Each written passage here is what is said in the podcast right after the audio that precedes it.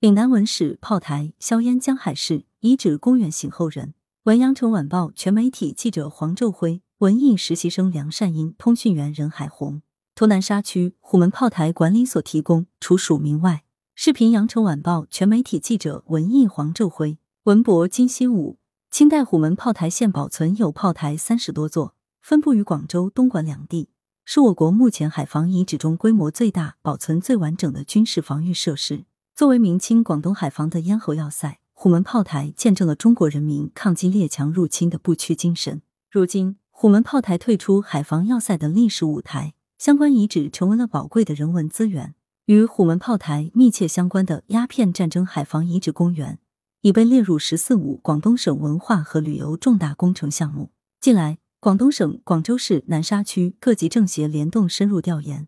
协调推动鸦片战争海防遗址公园项目落地，在不久的将来，虎门炮台及相关海防遗址有望串珠成链，打造成粤港澳大湾区爱国主义教育基地、国防教育基地。为城沪商新建炮台，从位于广州南沙的横荡岛旅游过海码头登船，十来分钟便能到达上横荡岛。这个江心小岛面积并不大，岛上植被茂密，尽显寂静，是广州九个无居民海岛之一。小岛入口处。虎门炮台旧址石碑标志，述说着不凡的历史由来。提起虎门炮台，大部分人会立刻想到东莞。其实，广州南沙也分布有大量的虎门炮台遗址，上横荡岛就是其中一处。广州南沙区虎门炮台管理所文物管理所负责人栾成介绍，虎门炮台中的虎门是个区域名词，具体是指目前大湖岛与小湖岛中间水域。珠江是八门入海，虎门是其中之一。虎门炮台是一江两岸都存在的海防要塞。在第一次鸦片战争前，虎门炮台一共有十个台，其中东莞有四个，广州南沙占六个。虎门炮台是清廷海洋政策的产物。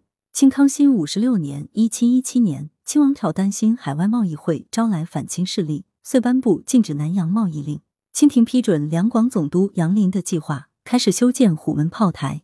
位于上横荡岛的横荡炮台，便是一七一七年最早兴建的炮台之一。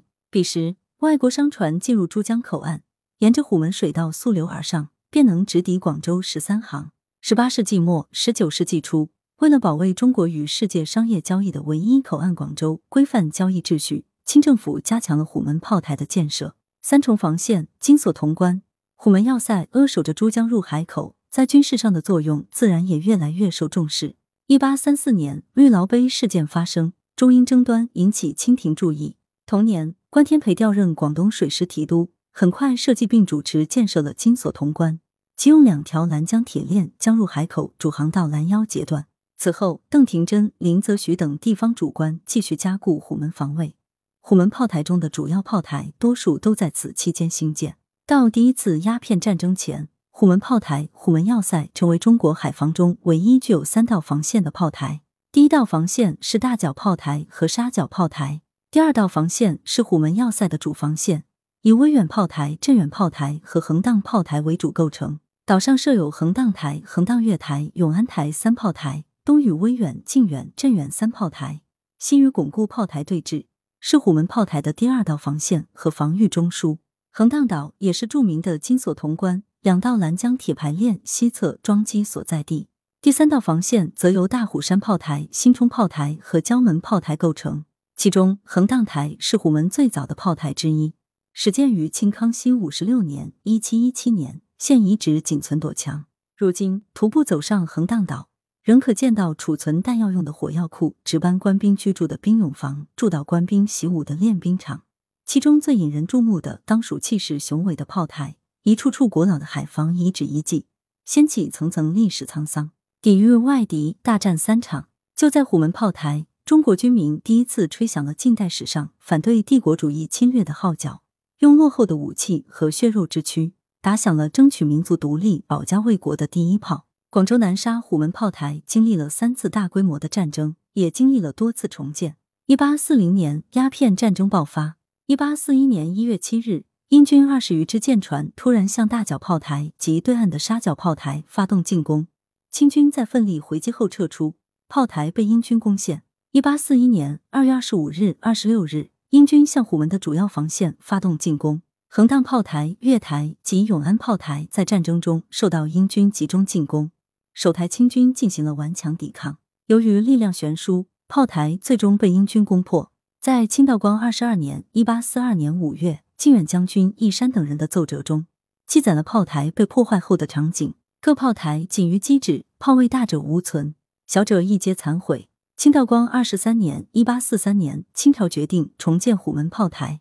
据史料记载。当时对上横荡炮台的重建内容为：上横荡山旧炮台在横荡山之东，永安旧炮台在横荡山之西。今已将两台改筑，连为一台。现藏于香港艺术中心的清同治十二年（一八七三年）油画《上横荡炮台图》，形象的再现了由横荡台和永安台合并而成的上横荡炮台。清光绪年间，虎门炮台又进行了第三次修建。一九三七年九月十四日。侵华日军五艘军舰向虎门进攻，企图入侵广州。日军军舰遭到虎门炮台守军的迎头痛击，狼狈逃窜。后日舰多次来犯，虎门炮台奋发虎威，使侵华日军的阴谋未能得逞。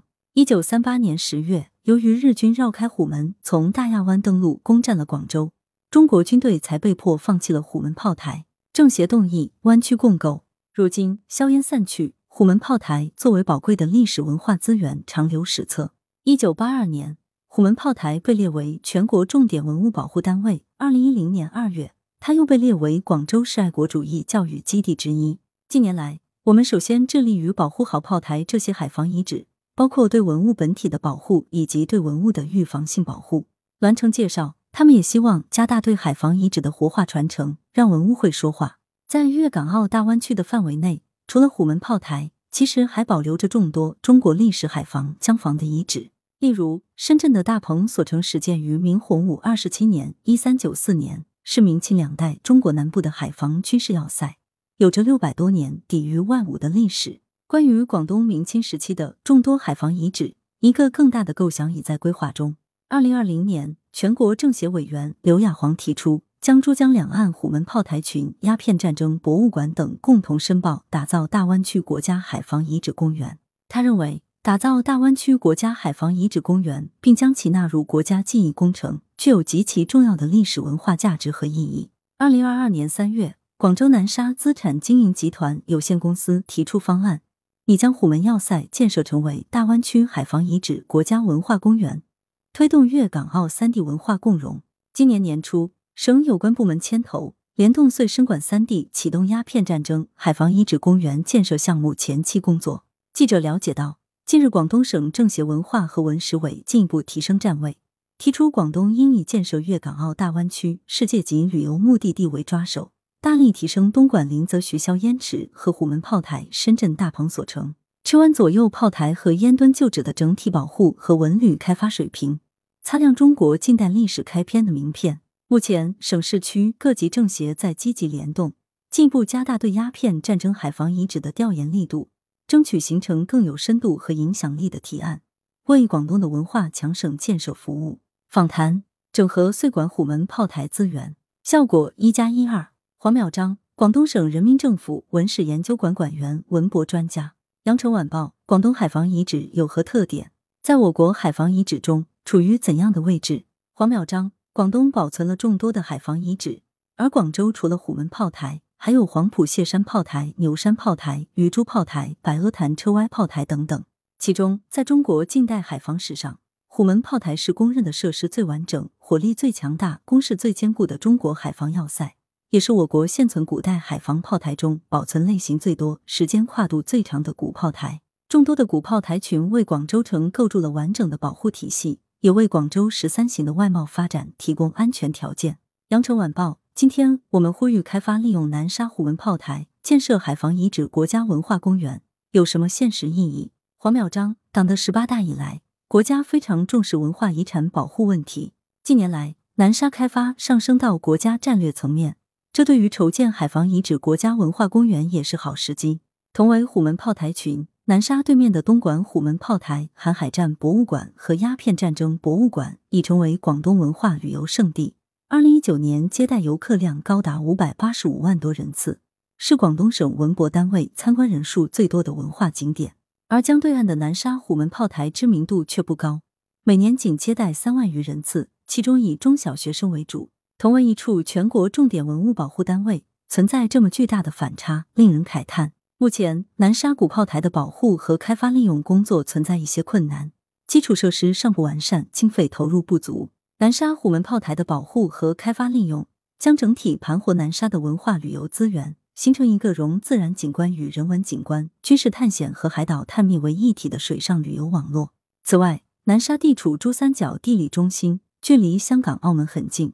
筹建海防遗址国家文化公园，可整合南沙、东莞两地虎门炮台的文化遗产资源，将达到一加一二的作用，成为粤港澳文化建设的一个标杆。羊城晚报对于筹建海防遗址国家文化公园有哪些建议？黄淼章，广州可发挥后发优势，除了保护古炮台，还要注重对文物的开发利用。目前，海防遗址国家文化公园已经进行了前期规划、专家论证和资源整合等工作。建议从推进粤港澳大湾区建设、打造大湾区文化圈的高度，打造全国首个以海防为主题的国家文化公园。我认为，建设国家文化公园应该分期实施。第一期重点打造海防遗址国家文化公园的核心区，重点围绕南沙古炮台群保护修缮、金锁潼关等历史景观再现，完善码头、道路等文旅基础设施。开通与东莞海防遗址间的水陆路交通，穗莞海防遗址历史文化游径等。第二期打造粤港澳大湾区海防遗址国家文化公园，重点推进核心区与深圳、中山、珠海以及香港、澳门城市间的海防遗址资源交通联通与文旅合作，建立起区域间的协同保护与文化旅游合作开发机制。延伸，广州出土的最大铁炮也是海防遗产，作为八五年一口通商之地。广州是清代中国沿海城市中拥有炮台最多的城市，城郊和市区也有大量炮台分布。二零二一年，在位于广州市海珠区南石路二十八号地块的南石头监狱遗址考古工地出土了一尊铁炮，其炮身长三点七二米，是广州地区迄今出土的最大一尊铁炮。出土的大铁炮炮身上有钦差大臣文渊阁、大学士署、两广总督监制官崖州知州署。广州府佛山同知李道光二十三年正月，炮将李成货造等铭文。考古工作者结合文献记载，认为该炮台遗迹应为清代镇南炮台的一部分。该炮铸造于第一次鸦片战争之后的清道光二十三年（一八四三年），产地为广东佛山。大黄教炮台群扼守珠江南路及后航道，当时外国人常称之为澳门水道，是虎门海口至广州城之间南路的最后一道防线。镇南炮台是大黄教炮台群的组成部分。大黄教台从清嘉庆二十二年（一八一七年）开始营建，但在第一次鸦片战争中被摧毁。其后，清政府在大黄教一带重新设防，形成大黄教炮台群。这门出土的大炮，应该就是重新设防时被部署于此。清光绪七年（一八八一年）至十年（一八八四年），清政府又对大黄教炮台群进行改造、增建、购置洋炮。从而构建起由绥定、镇南、宝安、永固等诸炮台组成的中西混合式大黄教防御体系。本期与广州市政协合办，特此致谢。合作网站：广东省政协文史广东来源：羊城晚报羊城派，责编：邓琼吴大海，编辑：文艺，校对：黎松青。